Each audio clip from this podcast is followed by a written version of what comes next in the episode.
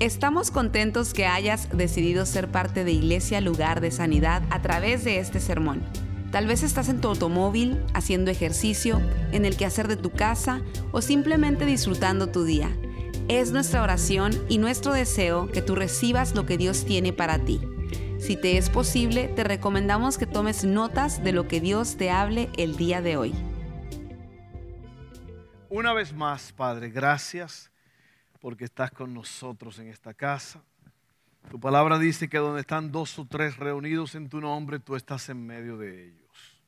Así que tu presencia está aquí y porque tú estás aquí, cosas grandes ya comenzaron a suceder. Todo esto lo pedimos y lo declaramos en el nombre poderoso de Jesús. Amén, amén. Bueno, la nueva serie se llama Piezas que Faltan. Yo creo que a usted eh, le va a encantar esta serie. Acabamos de terminar una serie extraordinaria, Abrumado, que fue tremendo a mí, fue de mucha bendición para mi vida. Eh, pero ahora nos vamos a concentrar en estas piezas que faltan. Usted vio alguno de los títulos, propósito, alegría, eh, pérdidas. Hay varias, varios temas que vamos a estar tratando. Libertad, propósito, alegría, pérdidas. Vamos a estar hablando de esas cosas. Hoy vamos a hablar de comunidad. En otras palabras, cada pieza de ese rompecabezas que usted vio tiene que ir en su lugar. Y nosotros vamos a estar hablando hoy sobre comunidad, sobre vivir la vida juntos. Es muy importante. Vamos a estar desarrollando este tema. Eh, usted va a ver que como Dios trabaja en este asunto de las relaciones. Eh, así que piezas que faltan. Y, y no olviden, por favor, martes próximos pasos. Eh, la semana entrante comenzamos otra vez, ¿verdad? Eh, este martes es la última sección de Servolución de cuatro martes. No se pierda. Cada martes este lugar ha estado lleno de gente. Hay una gran alegría. No deje de venir este martes a las 7. Vamos a pasar un tiempo extraordinario en familia, juntos. Pero yo quiero hablar este, este asunto hoy sobre piezas que faltan. Y al final Dani va a pasar y, le va a dar unas instrucciones muy bonitas sobre todo este mensaje, porque no es solamente una serie, un mensaje, vamos a estar practicando y viviendo esto que vamos a estar hablando. Así que piezas que faltan. ¿Te has sentido alguna vez en tu vida que falta algo? Como que te falta algo. Yo voy a mencionar algunas que son un poco más triviales de la vida diaria, pero después te voy a mencionar otras que son más grandes. Cosas que nos faltan. Algo en una lista de de, viaje. Vas de viaje y tienes una lista de las cosas que tienes que llevar y luego te fuiste pensando que tenías todo y de cuando llegas al lugar dices, ah, ¿a qué, ¿cuánto le ha pasado? Se me olvidó el abrigo. Iba para Nueva York en diciembre y se me olvidó el abrigo. Era lo primero que tenía en la lista, pero se me olvidó. A lo mejor era un regalo que tenías para alguien. Pero a veces tenemos una lista de viajes y se nos olvida algo en esa lista, algo que falta. ¿Cuántos se acuerdan de la película Home Alone, del chamaquito, el chiquito, que se pierde? Eh? La, familia ya está por allá donde llegaron al aeropuerto y la, señora dice, ven! El niño faltó, se quedó. Dos veces lo dejaron, qué bárbaros. Sí. Pieza que falta. Oh. Lo apagamos este otro entonces. Ok. Sí. All right. Hemos estado batallando con, este, con estos micrófonos, pero lo vamos a arreglar. Ah, entonces, Home Alone, ¿se acuerdan que al niño lo dejaron? Hubo una confusión rara. Yo nunca me canso de ver esta película. El perdido en Nueva York, la otra es que lo dejaron en Chicago. Bueno, eh, eso, eso es difícil porque esa es otra de las cosas que nos faltan. ¿Cuántos niños traje a la iglesia? ¿Están todos? Cosas que faltan. Una nueva receta que usted está haciendo algo nuevo y está probando y usted prueba mm, que falta algo. El Dustin hizo un espagueti en días pasados y dijo él, creo que me pasé un poquito con la sal. O sea, él se le pasó, él no le faltó, él, dice que se, le pasó, pero estaba buenísimo. Este chamaco cocina los mejores espaguetis del mundo. Una nueva receta. Una pieza de juguetes, ¿verdad? Tú estás preparando un juguete, lo estás armando para eh, la noche de Navidad o lo que sea, Reyes. y tú como que faltó una pieza, faltó, falta una rueda de la bicicleta, ¿dónde estará? O, o las instrucciones están en chino y tú no sabes dónde está tal parte o aquella parte. El teléfono, no, sabe dónde está. Sientes que está vibrando, pero ¿sabes que eso es un fenómeno, no? Que uno siente que el teléfono está vibrando, pero no lo tiene en la bolsa. Eso es uno de los nuevos fenómenos, de las cosas raras de la tecnología y de los tiempos modernos en que vivimos, es que usted siente que está vibrando, pero no hay nada. ¿A cuánto le ha pasado? A mí me ha pasado. Eso es bien extraño. Usted siente que el trasero le vibra, pero no hay teléfono. Me falta algo, el teléfono. ¿Dónde está el teléfono? A lo mejor es el coche en el estacionamiento, el carro. ¿A cuánto se le ha perdido? Buscando. ¿A cuánto se le ha perdido el carro? ¿Dónde lo dejé? ¿Dónde dejé? A veces yo veo a gente que está así. Y yo le digo, se te perdió el carro, A mí me ha pasado también. Que Dios te bendiga, buena suerte. Ay, el carro en el estacionamiento. Las papas fritas, fuiste a McDonald's, recibiste la orden y chequea, chequea. Mi esposa es con eso, chequea todo, chequea todo. Ey, wey, wey, no te vayas, no te vayas. uno quiere arrancar de una vez cuando le dan la orden, no te vayas, vamos a asegurarnos. Y luego uno se arranca y oh, faltan papas, las papas faltaron. Hay que dar la vuelta. A medida que envejeces hay otras cosas que van faltando, más los dientes, el cabello, la cordura, bueno, cosas que faltan. cosas que faltan, piezas que faltan. Bueno, eh, pasamos toda nuestra vida buscando algo que nos falta. En Génesis 2, en el principio, lo primero que Dios identifica es eso, algo que falta. Fíjense, qué tremendo es esto. La Biblia es clave en este asunto porque Dios identifica una situación, un problema. Fíjese, es la primera vez que Dios dice que algo falta. ¿Qué fue? No es bueno que el hombre esté solo. Le hace falta una muchachona. No, pero ¿sabes qué? No, no era necesariamente que le faltaba una esposa a Adán. Es que no estaba bien que él estaba solo. Tantas cosas para disfrutar y no había nadie con, con quien compartir. Dios dice y reconoce, no es bueno que el hombre esté solo. Así que ahí está la primera, eh, le falta algo a Adán, piezas que faltan. Y de una costillita le sacó una muchachona, de una costilla, ¿ok? Entonces, si el problema es que faltan piezas en nuestras vidas, entonces la respuesta es comunidad. La vida en comunidad, usted va a entender esto. Dios no nos dio la vida en comunidad porque Él se lo estaba perdiendo, sino porque Él no quería que nosotros nos perdiéramos de eso. Dios existe en comunidad. Se lo dije ahorita, hace ratito. Si dos, donde están dos o tres reunidos en mi nombre, allí estoy yo en medio de ellos. Dios reconoce eso. A Dios le agrada esto. La vida en comunidad. él, a ver, Estamos hechos a su imagen, por eso es que sentimos la necesidad de tener a alguien.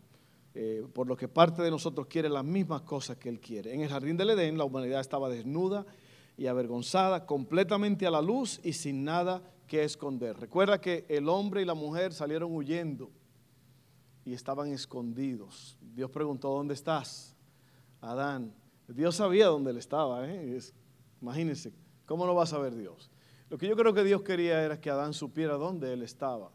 Dios sabe todo, pero a veces nosotros tenemos que saber, tenemos que estar apercibidos de dónde estamos y quiénes somos. Miren esto, todo el tiempo anhelando volver a este estado de ser verdaderamente conocidos como lo fuimos alguna vez. Lo que, todo esto que estamos hablando es que hay una necesidad en cada uno de nosotros de ser conocidos, de ser aceptados, de ser eh, inspirados en la vida en comunidad. Y usted va a ver cómo es que las cosas comienzan a fallar cuando nosotros queremos vivir la vida solos, ¿ok? Y yo voy a leer en, Lucas 5, capítulo 5, 27 al 32. Esta es la conversión de un, de un eh, ¿cómo se llama? Un, un recaudador de impuestos llamado Mateo.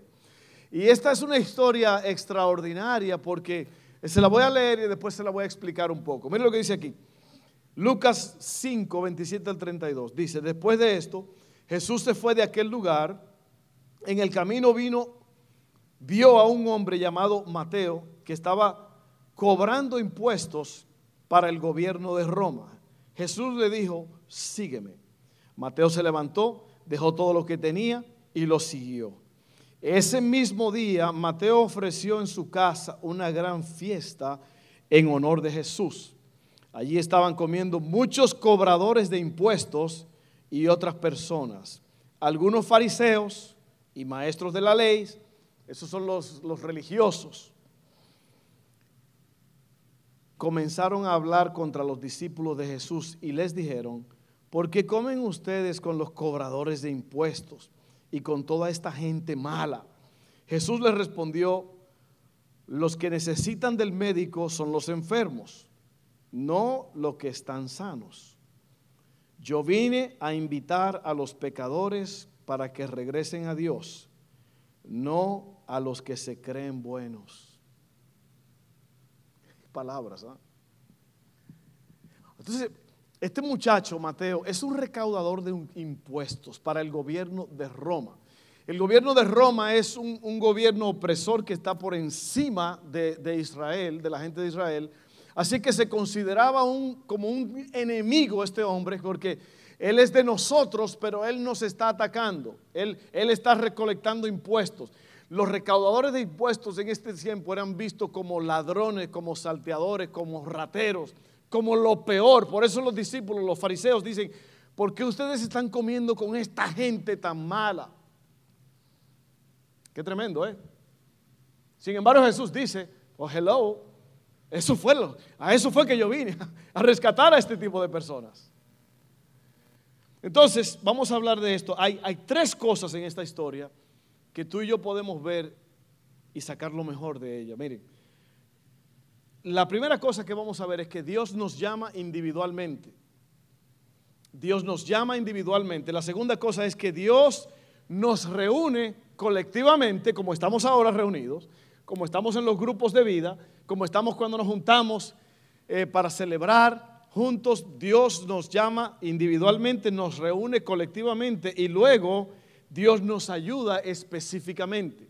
O sea, Dios nos llama a nosotros solos, después nos reúne colectivamente, juntos todos, y luego Él llena nuestras necesidades personalmente. Tremendo, este es un proceso extraordinario. Y aquí pasa esto, miren, vamos a verlo allí en Lucas Vamos ahora a ver la primera parte de esa historia que vimos. La vamos a dividir en tres partes. La primera nos va a enseñar que Dios nos llama individualmente. Allí en Lucas 5, 27 al 28 dice, después de esto Jesús se fue de aquel lugar. En el camino vio a un hombre llamado Mateo que estaba cobrando impuestos para el gobierno de Roma. Jesús le dijo, sígueme. Mateo se levantó, dejó todo lo que tenía y lo siguió. Oye, ¿qué, qué, qué será lo que tenía este hombre? ¿qué, era lo... O sea, yo sé, más o menos me tengo una idea de lo que era, pero si personalmente yo pudiera eh, saber qué, qué fue lo que sintieron esta gente, estas personas, que cuando Jesús le dice, sígueme, ellos dejan todo lo que están haciendo y van y lo siguen. ¿Qué poder? ¿Qué personalidad? Es como la voz que le dijo a Lázaro, Lázaro, sal fuera. Y el muerto salió todo vendado. Es poder, es autoridad. Es que ese hombre tenía algo, tiene algo porque él vive, amén, él vive, él está vivo. Pero él tenía algo que este Mateo, sí Señor, dejó de hacer, sígueme. Hey, tú sígueme. Individualmente lo llamó, se interesó en la persona, personalmente se interesó en la persona. Oiga esto.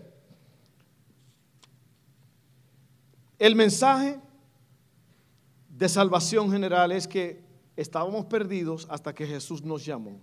Él sabe nuestro nombre, nos ve como somos, nos ama. Para Dios tú no eres un número o una estadística. Amén. Usted no es un número o una estadística. Yo vi una película que se llamaba El Doctor, The Doctor, con un hombre que era doctor y él pues atendía a los pacientes en el hospital y todo, pero él no entendió hasta que él se enfermó, que lo trataban entonces como un número, lo trataban como cualquier cosa, como una estadística. Él lo hacía y no importaba, hasta que le tocó a él, se enfermó, ahora él vio la importancia que los doctores, los hospitales le deben de dar a las personas. Pues así mismo es Jesús. Él, él no te ve a ti como un número, como una estadística, Él te ve como algo importante. Y por eso Dios llamó a este hombre un, un ratero, básicamente, un recaudador de impuestos. Le dijo, Mateo, sígueme, tengo cosas grandes para ti. Como que a uno le molestaría, ¿verdad? Hoy, ¿por qué llamó a este? ¿Por qué llamó a aquel? ¿Por qué no llamó a los buenos? Porque Él no vino a buscar a los buenos. Él vino a buscar a los enfermos, a los perdidos, a los que no tienen ninguna esperanza. A eso vino Él. Amén. Y nosotros todos éramos así, ¿sí o no? Todos estábamos perdidos, rumbo a la perdición. Entonces, oiga esto. Gente con una mala reputación a menudo este tipo de personas como Mateo usaban su posición de poder para recaudar más impuestos de lo que en realidad se les debía para llenar sus propios bolsillos. Eran los más bajos de los traidores a su nación y ladrones que se aprovecharon de su propia gente. Jesús eligió a Mateo de entre la multitud. Todos los demás vieron eh, a un recaudador de impuestos. Jesús vio a un hombre, vio la persona y no su pecado. Y yo creo que todos nosotros hemos tenido en algún punto de nuestra vida lo que le llaman en inglés esqueletos en el ropero. ¿Sí o no?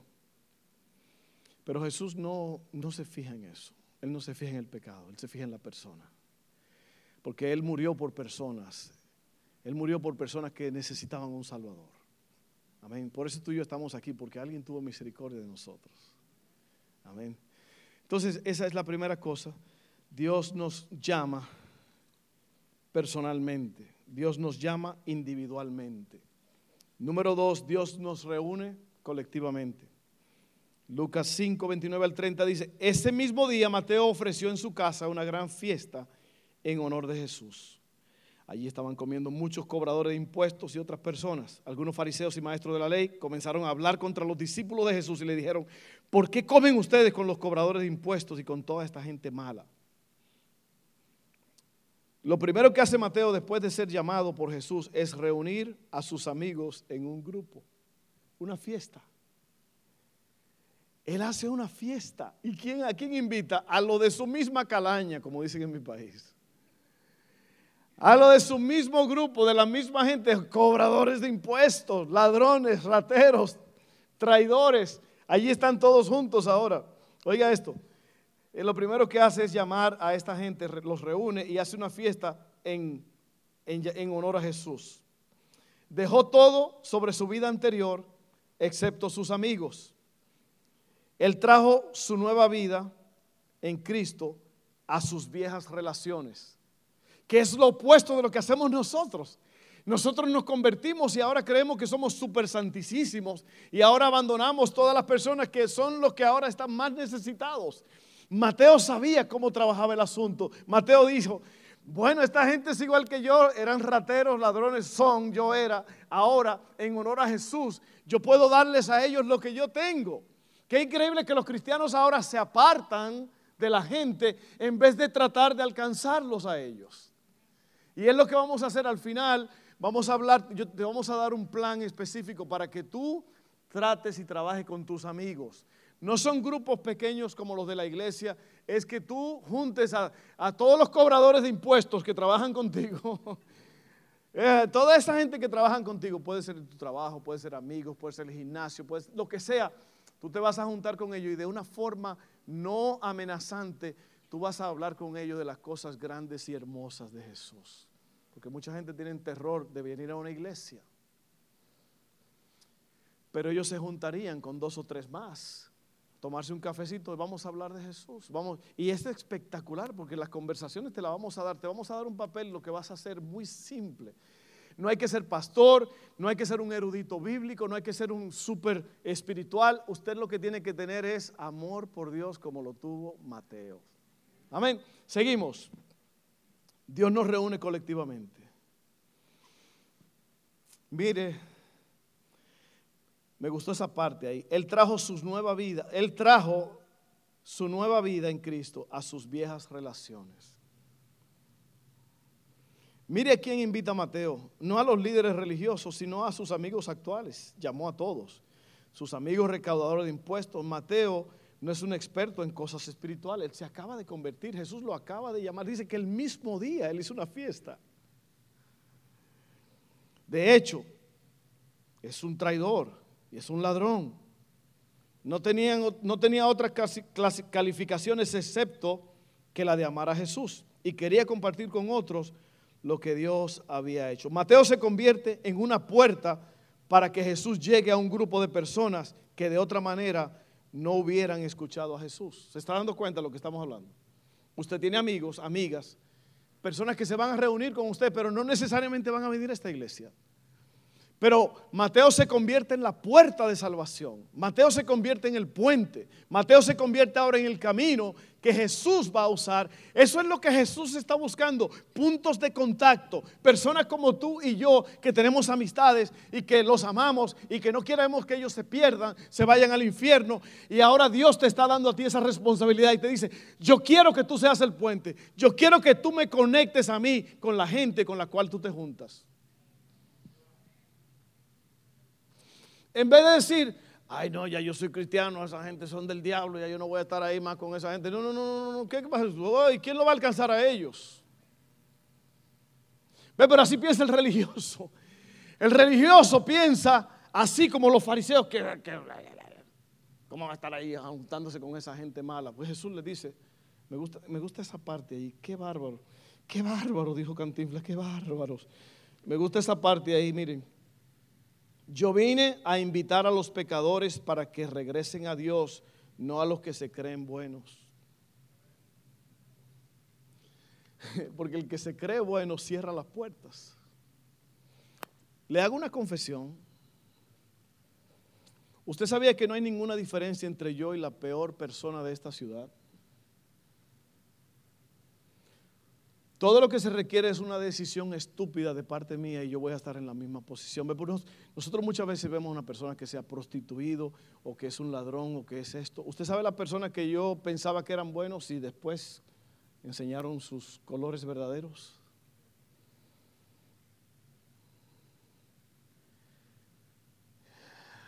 Yo alcancé salvación y gracia. ¿Cuántos de ustedes alcanzaron salvación y gracia?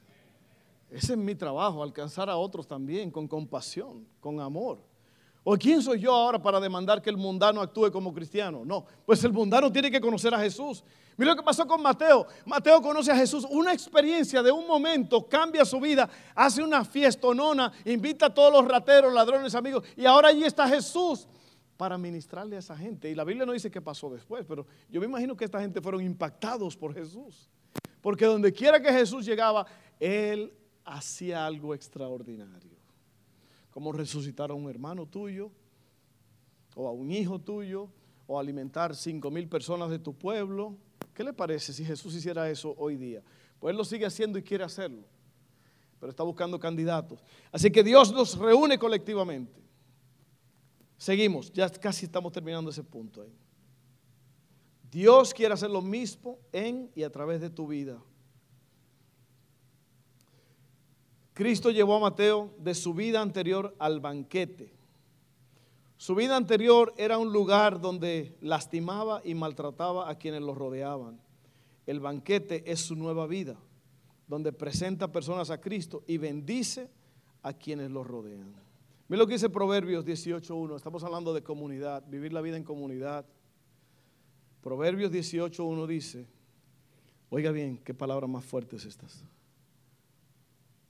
La gente poco amistosa solo se preocupa de sí misma. Se opone al sentido común. ¿Cuál es el sentido común? Comunidad, hermandad, armonía, gozo, paz. Yo veo en ti esperanza, yo veo en ti amor, gozo. Yo recuerdo cuando nació Dos Evan. Eva nació bajo circunstancias muy difíciles. Estuvo 15 días en el hospital. 15 días, ¿verdad? 15 días estuvo en el hospital. El corazón le bajaba, una arritmia horrible. Y usted estaba viendo el monitor asustadísimo, el primer hijo, y el, corazón hacía...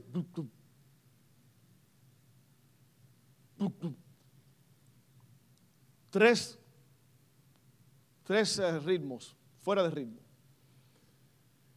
Pero cuando ese muchachito nació, que fue un corredero que se armó, que mi esposa fue a hacerse un examen, el doctor le dijo, córrele, córrele al hospital, porque este muchacho está abajo y hay que sacarlo ya. Y estaba bien bajito. Yo recuerdo, me dijo un hombre que estaba ahí, yo no fumo, pero estaba buscando un cigarro. de los nervios que hay ahí en ese, en ese cuarto, ¿no? Porque tuvieron que cortarla y luego eh, yo veía que el doctor estaba con unas parecía que estaba cocinando una sopa porque tenía unas cucharas así, se llaman forceps, que son unas cosas para mover el baby. Y, parece como que estaba haciendo una sopa él. Y se veía así. Así. Es verdad, porque eso es lo grande de tener hijos, que usted, usted vive eso, porque mientras esa cuchara se metía allí en un... Y yo estaba así, era una cesárea, así, una, una cesárea.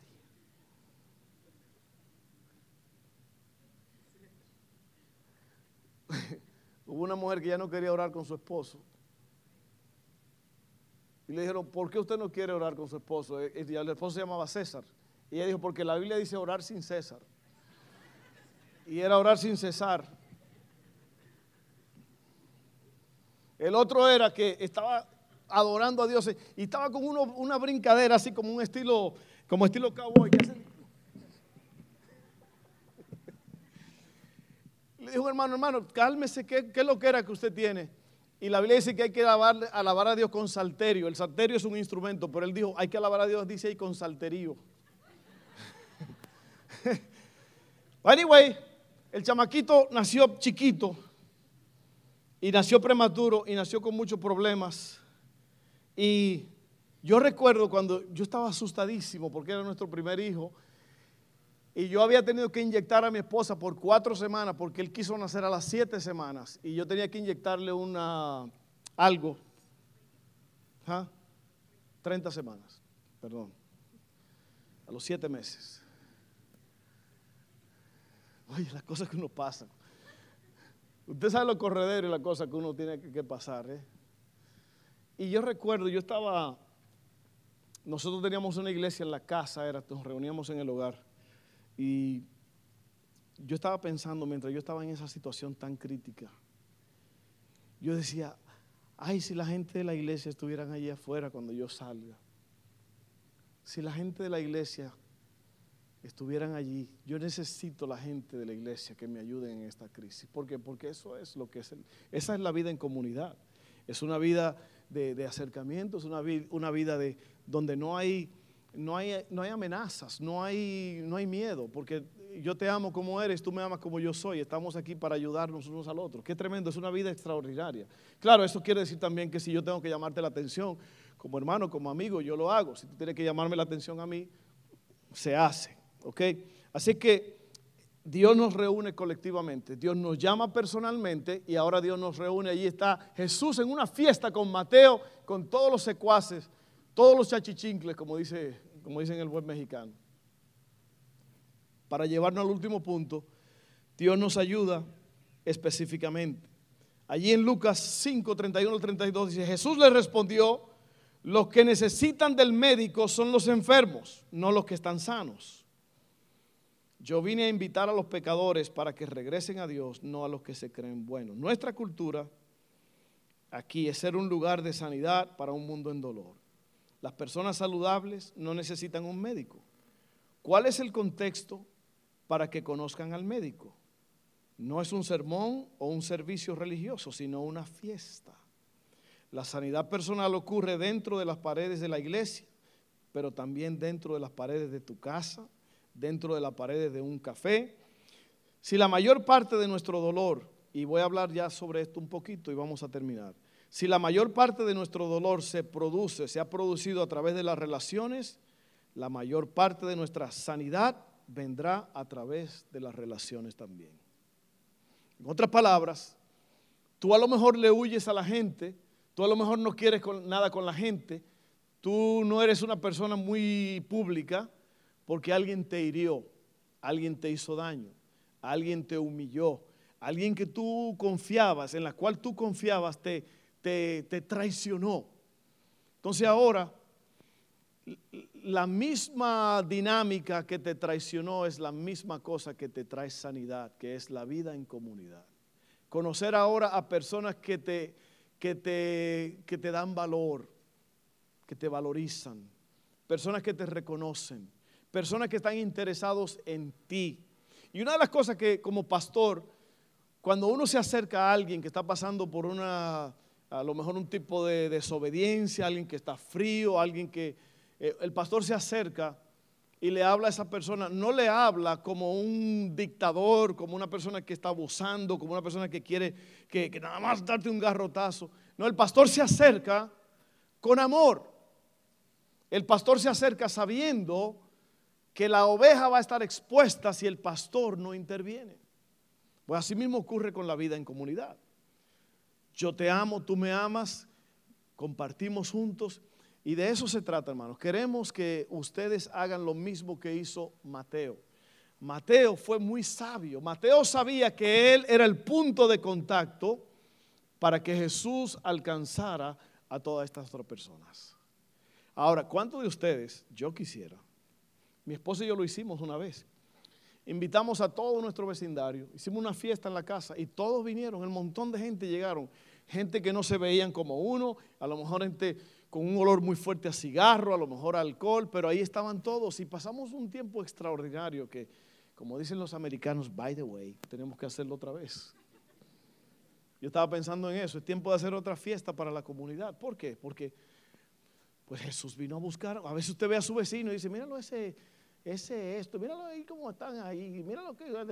Y estamos criticando, sin embargo, tú eres el punto de contacto, ¿sí o no? Tú eres la salvación de ellos. Tú eres el que va a traer sanidad a ellos. Si tú crees que ya esa gente no son suficientemente buenos para ti, estás en un grave error. Jesucristo vino a buscar y a sanar lo que se había perdido. Usted no sabe la cantidad de evangélicos, de cristianos que se creen demasiado buenos para poder ayudar a otros. Y en realidad todos tenemos una necesidad de Dios. Todos los que estamos aquí. Así que una vez más, voy a cerrar con eso.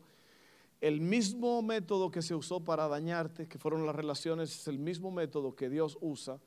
El hecho de que alguien te engañó, te traicionó, no lo, no lo mires así. Mira lo nuevo que tú tienes. Míralo como una nueva oportunidad. Una nueva oportunidad para comenzar de nuevo. Y lo que tú vas a hacer es, Dani va a pasar en un ratito, y Él nos va a dar unas instrucciones después que yo termine de orar con ustedes. Vamos a estar en pie y vamos a orar. Mateo, qué tremendo este Mateo. La solución está en ti. Tú eres el punto de contacto, tú eres el puente. ¿Cuántas personas trabajan contigo? Ayer yo estuve en una reunión en New Orleans, estuvimos predicando, representándolos a ustedes con Servolución. Las iglesias nos están llamando, quiere que llevemos eso para allá también. Y yo vi un muchacho que estaba allí con, con su jefe. El jefe es cristiano y estaba, invitó a su trabajador. Y así mismo hay muchos de ustedes que tienen trabajadores. ¿Se había puesto a usted a pensar en la capacidad que usted tiene de que sus trabajadores le sirvan a Dios? en vez de andarlo maldiciendo y abusándolo o lo que sea, usted ahora le dice, hey, no, porque si le digo eso se aprovechan y después me caen encima. No, no, no. Usted le está hablando del mensaje de Jesucristo. Lo mejor que puede pasar con sus trabajadores es que conozcan a Jesús. Ahora van a ser honestos. Eso fue lo que pasó con todos esos rateros que estaban ahí con Mateo. Dios los cambió, los transformó amigos tuyos de la oficina, hay personas con las cuales tú pasas ocho horas diario. Y tú eres el punto de contacto. Hace poco, me voy a abrir, ¿no? Porque uno, uno tiene que confesar cosas también que uno hace. Yo estaba en un bar, no, no se crea. Eso fue Leonardo Fabio que yo estaba en el bar. No, no. Yo estaba en un restaurancito de comida china y yo llegué, entré y había varios muchachos latinos y trabajadores, andaban vestidos con, ropa de trabajo. Y yo, y yo me senté y yo me puse a ver, no sé, me puse a ver, a chequear las noticias en el teléfono y todo. Y salí, a medir la comida. Y cuando yo estaba en el carro, yo dije, ¿por qué yo no le hablé a esos muchachos? ¿Por qué no me hice amigos de ellos nada más y empecé a hablar con ellos? Y es lo que nos pasa muchas veces, hermanos. Se nos olvida que somos el punto de contacto. ¿Quién sabe si en ese grupito ahí había uno que estaba por suicidarse? O, estaba triste, o simplemente cualquier cosa. Tenía una, una persona enferma. Pero yo lamenté eso, que yo me fui de ahí sin hablarles, sin por lo menos presentarme y decirles, hey, aquí estoy para servirle. Yo creo que todos debemos de hacer eso. Yo creo que si hacemos eso vamos a cambiar la comunidad. Yo lo hago todo el tiempo, hermano. No se, crea, yo hago esto todo el tiempo, pero en esa ocasión, que fue la semana pasada, yo no sé por qué, y mm, me di un, un autococotazo por eso mismo, porque eh, debía haberme quedado y hablar con ellos, invitarlo a la iglesia, no sé. Pero anyway, vamos a orar.